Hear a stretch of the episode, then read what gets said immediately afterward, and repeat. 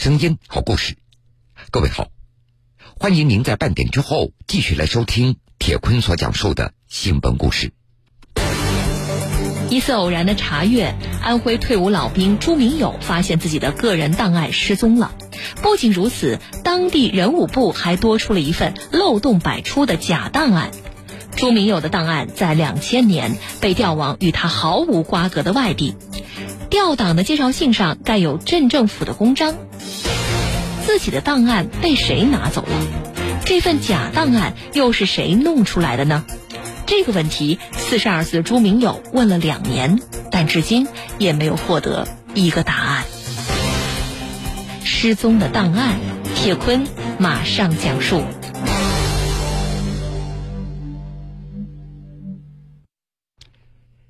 今年四十二岁的朱明友。他发现自己的档案失踪，那是纯属偶然。那是在二零一七年的七月，朱明友在浙江接到父亲的电话，说家中种的麦子熟了，让他回安徽阜阳老家帮忙一起割麦子。朱明友的老家那是在宋集镇朱老庄行政村，那是安徽阜阳市临泉县下辖的一个小村庄。那年临泉县还没有通高铁。朱明友要回老家，也只能坐长途汽车。就在那一趟回老家的长途车上，朱明友遇到了另外一位返乡的退伍军人。毕竟都当过兵，有着共同语言，就这样两人聊了一路。在闲聊之中，朱明友他得知，国家对带病回乡的退伍军人有着优待政策，每个月都可以领取生活补贴。这个消息让朱明友感觉到非常高兴，因为他在服役的时候曾经得过胃病，至今还没有痊愈，每个月都要花费几百元来买药。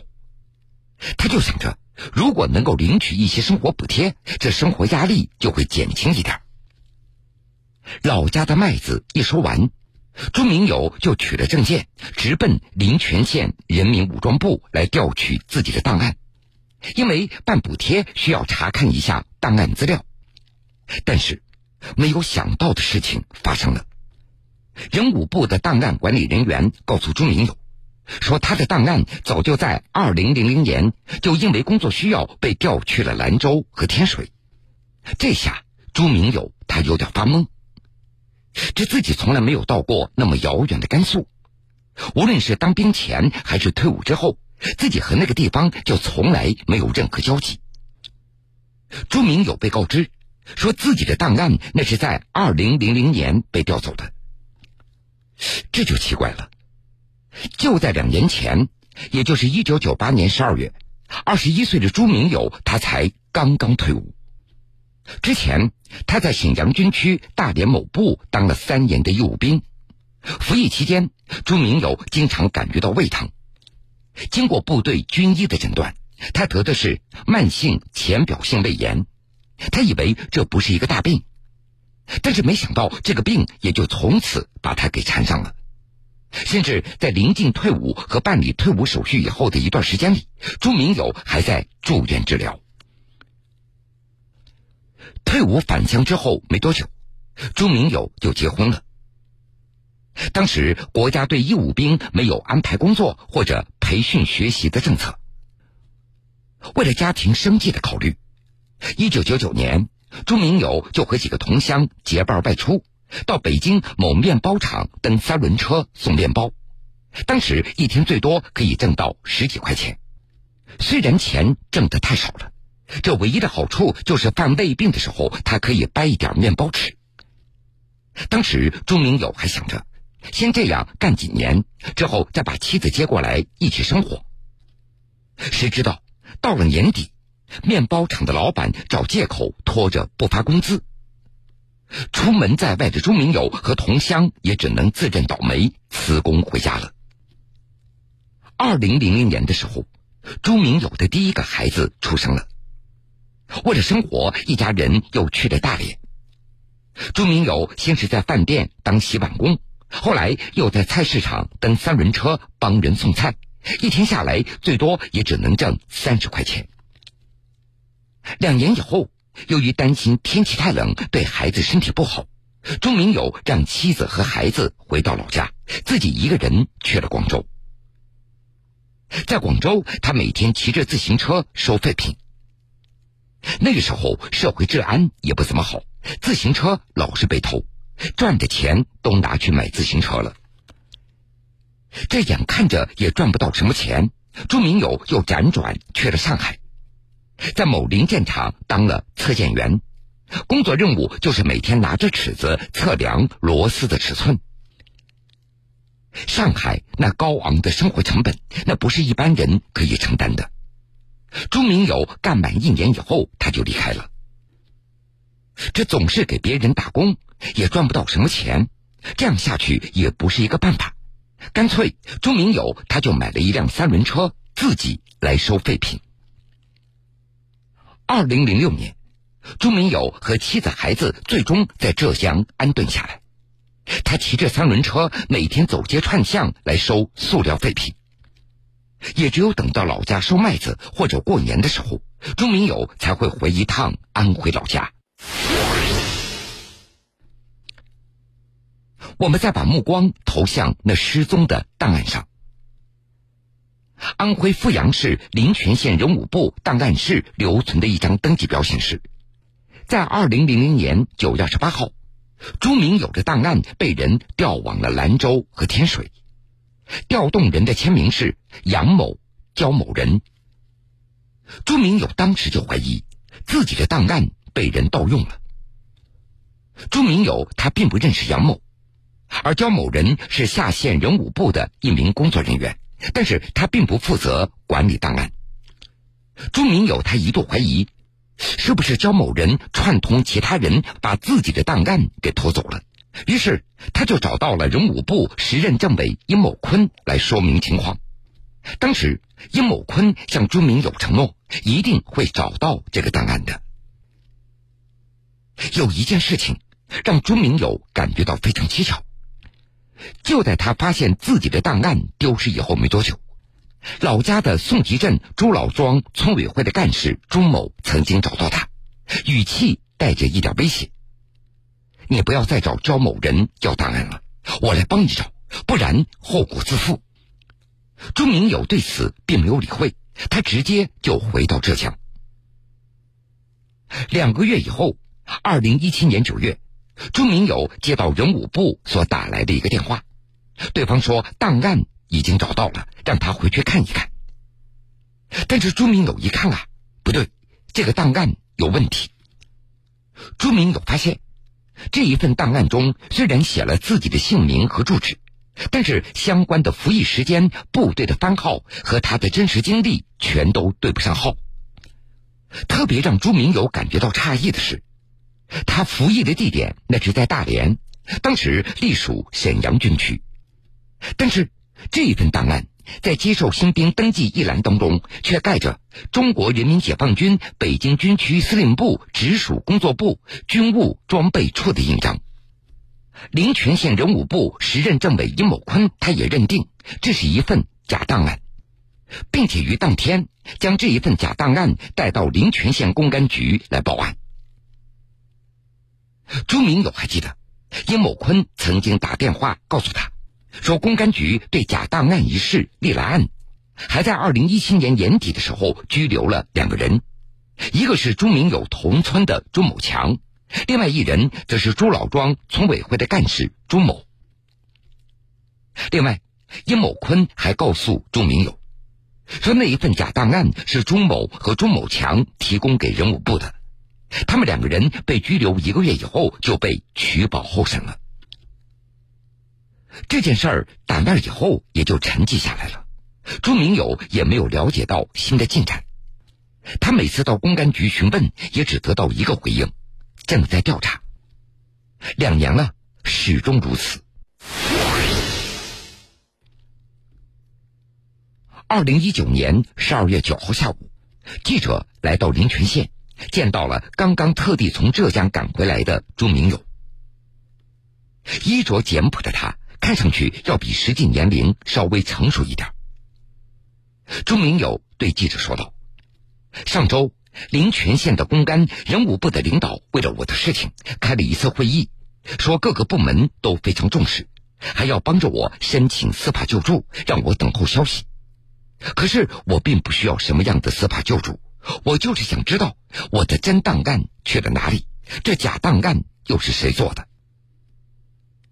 十二月十号，记者跟随朱明友来到临泉县人武部，想要了解他们所掌握到的一些情况。朱明友向记者介绍，时隔两年，当时人武部的政委尹某坤。还有在档案上签名的焦某人，他们已经不在人武部工作了。目前人武部的政委叫李春光。而不巧的是，那天李春光正巧外出有事了。而就在等待李春光回办公室的过程中，焦某人突然出现了。朱明友立即叫住焦某人，质问他自己的档案去了哪里。焦某人他不承认档案是他拿的。为此，两人还争吵起来。经过一番的劝说，焦某人停止了争吵。他拉着记者叙说了当年档案是怎么让人给提走的。提起这件事情，焦某人显得特别的委屈。用他的话说，当时他们有文件，还是同乡，我就帮着他们走了一下流程。我那天最大的失误就是没有看清楚，让他们签了别人的名字。焦某人口中的他们，那是指朱明友同村的朱某听和朱某建两兄弟。根据焦某人的回忆，二零零零年来调取档案的就是这兄弟俩，当时他们还带着一份盖有宋集镇镇政府公章的介绍信。焦某人看着他们手续齐全，又是同乡，于是就帮着他们去了档案室调取了档案，并且还做了调取证明人。但是，在档案查阅登记册上签字的时候，朱某天和朱某建兄弟俩并没有签上自己的名字，而是签上了杨峰这样的名字。按照焦某人的说法，当时天已经快黑了，他也没有看清楚，也没有注意到这样的一个细节。随后，他就在档案查阅登记册上签上了自己的名字。焦某人还告诉记者，说朱某听早在几年前就喝酒喝死了，而他的弟弟朱某建很可能在阜阳市某看守所工作。而至于后来出现的那一份假档案，焦某人告诉记者，这一份假档案是朱某强和朱某所交给他的。而这个朱某强就是朱某听的儿子。焦某人还表示，朱某强和朱某的确被公安机关拘留过。就因为这件事情，焦某人他自己也到公安机关做过好几次的笔录。目前案件具体进展如何，他也搞不清楚。根据焦某人的介绍，事发以后，县人武部也为朱明友办理了一份生活补助。现在朱明友每个月可以领取五百五十元。用焦某人的话说，我也希望公安机关能够早点破案，不然朱明友他一直在怀疑我，搞得我整天心神不宁。朱明友现在手中的一些证据材料，大部分都是从县人武部复印过来的。记者见到了当年调取档案的那封介绍信。介绍信的落款日期为二零零零年九月二十七号，还盖有临泉县宋集镇人民政府的公章。介绍信是这么写的：“自有我镇朱老庄退伍军人朱明友（括号一九九八年退伍），因工作需要，需调出其档案进行查阅，请贵部有关领导给予接洽。”让朱明友感觉到哭笑不得的是。这封介绍信竟然还把他的名字给写错了。看到这封介绍信，可以确定的是，当时的确有人带着他调走了朱明友的档案。那么是谁拿走了那一份真实的档案呢？就在焦某人回忆的时候，人武部的政委李春光回来了。他表示，朱明友的案子进展迅速。虽然自己是去年刚刚接任，并不知道朱明友实际的情况，但是在看过一遍材料以后，也有了大致的了解。他让朱明友现在不要太着急。根据他的了解，说警方一直在调查，纪委也将于近日介入此事。包括焦某人在内的多名涉案人员都曾经接受过纪委的询问，相信很快就会有结果的。一次偶然的查阅，安徽退伍老兵朱明友发现自己的个人档案失踪了。不仅如此，当地人武部还多出了一份漏洞百出的假档案。朱明友的档案在两千年被调往与他毫无瓜葛的外地。调档的介绍信上盖有镇政府的公章，自己的档案被谁拿走了？这份假档案又是谁弄出来的呢？这个问题，四十二岁的朱明勇问了两年，但至今也没有获得一个答案。失踪的档案，铁坤继续讲述。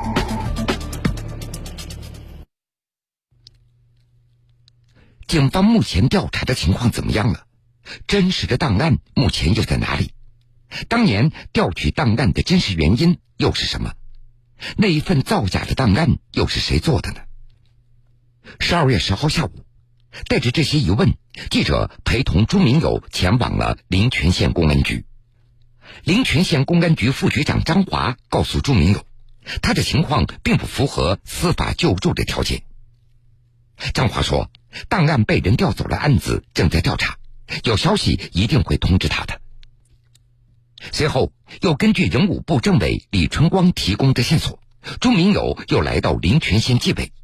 县纪委的一名工作人员告知，目前也正在调查此案。而针对当年调取朱明友的介绍信上盖有镇政府公章一事，十二月十一号，记者又来到宋集镇人民政府，多名工作人员表示。他们都是近几年因为各村管辖区域合并才调来宋集镇的，十九年前的事情他们并不知道。现在镇政府里也没有工作年限这么久的人员了。临泉县人武部时任政委殷某坤他曾经说过，那一份假档案是朱老庄的朱某和朱某强提供给人武部的，而那个朱某据说是朱老庄村委会的干事。那么朱某目前的情况又怎么样呢？宋集镇镇政府的一名工作人员向记者介绍，大约两年前，朱老庄村已经合并给了老寨行政村。老寨村的一名姓李的书记告诉记者，他是在二零一八年来到老寨村任职的，但是朱某早在他任职前几年就已经被撤职了，目前应该是在家务农。而至于朱某现在的情况，也只有上任书记才知道。可是上任书记也因为其他违法的行为受到了处罚，目前也无法联系。十二月十一号，记者再次来到临泉县公安局询问案件的进展，而得到的回复是：朱明友他是老上棚户了，案子的确有，但是想要采访，必须要经过县委宣传部门的同意。而当地宣传部副部长韩静告诉记者：“朱明友的事情，县政府会持续的关注，也会督促相关部门抓紧办理，也会给他一个满意的答复。”已经是三个孩子父亲的朱明友，在接受完记者采访以后，也在当天匆匆的前往浙江。他告诉记者：“一定要赶紧回去干活了。”新闻故事。铁坤讲述。铁坤讲述。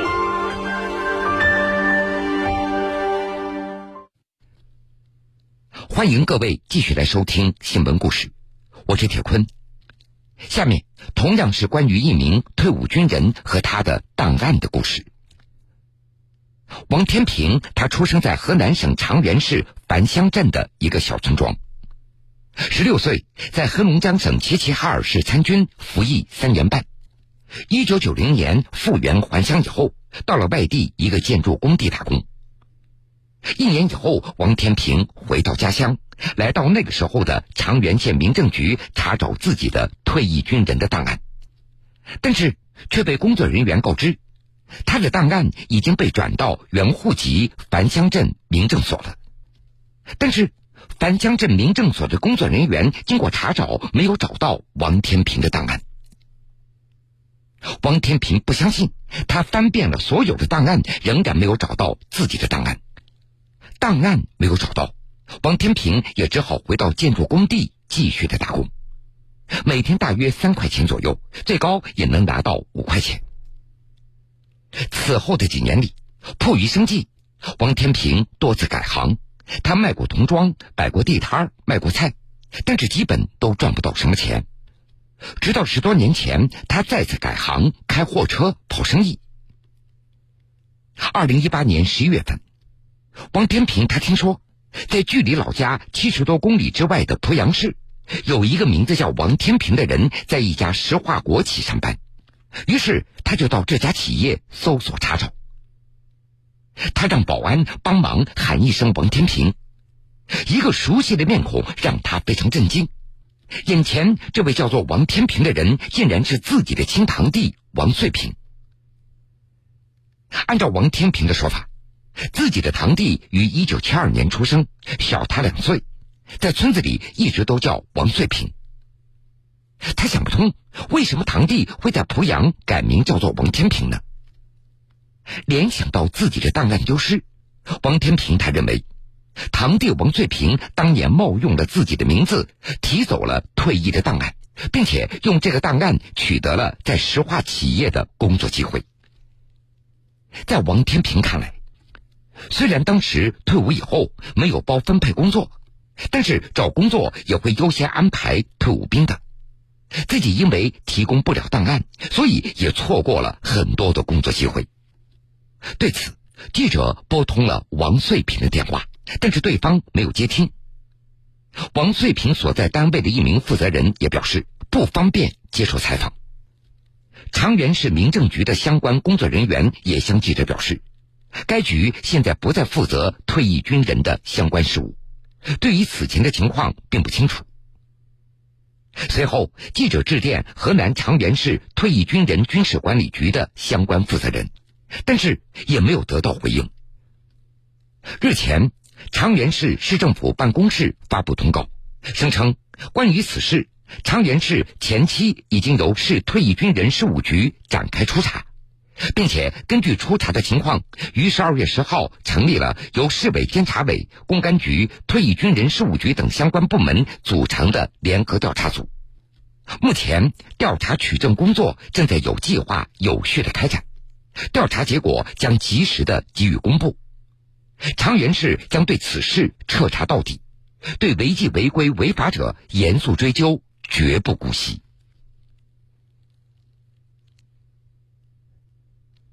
好了，各位，非常感谢您收听了今天全部的新闻故事。本故事来源《现代快报》。如果想回听以往的新闻故事，请各位在大蓝鲸客户端点播“铁坤讲故事”。今天的故事全部讲完了。又要到晚上十点了，铁坤此时在南京向各位说一声晚安。晚安，愿长夜无梦，在所有夜晚安眠。晚安，望路途遥远，都有人陪伴身边。